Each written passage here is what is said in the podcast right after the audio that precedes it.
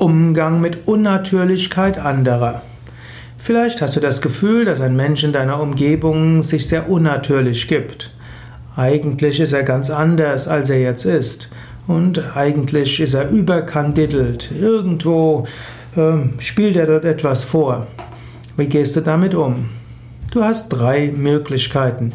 Die erste Möglichkeit, ignoriere es einfach. Wer bist du, der über Natürlichkeit und Unnatürlichkeit der anderen äh, urteilen kann?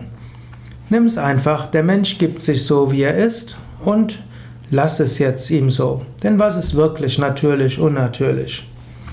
Zweite Möglichkeit, du hast das Gefühl, der Mensch leidet in seinem Umgang mit anderen durch seine Unnatürlichkeit.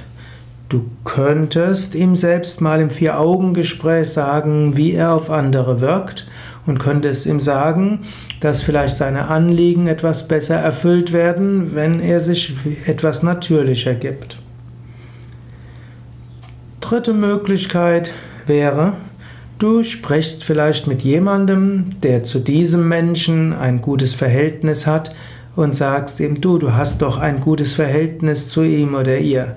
Vielleicht könntest du ihm mal sagen, dass, dieses, dass das, was er macht und so wie er sich kleidet und so wie er spricht und das, was er dort sagt, dass das eher unnatürlich wirkt. Und vielleicht kannst du mal ihm einen Tipp geben, wie er sich vielleicht etwas natürlicher geben kann und dass er sich natürlicher geben kann und dass dann seinen Anliegen eher gerecht gerecht wird, dass andere dann seinen Anliegen eher gerecht werden und seine Anliegen eher berücksichtigen, als wenn er so unnatürlich ist.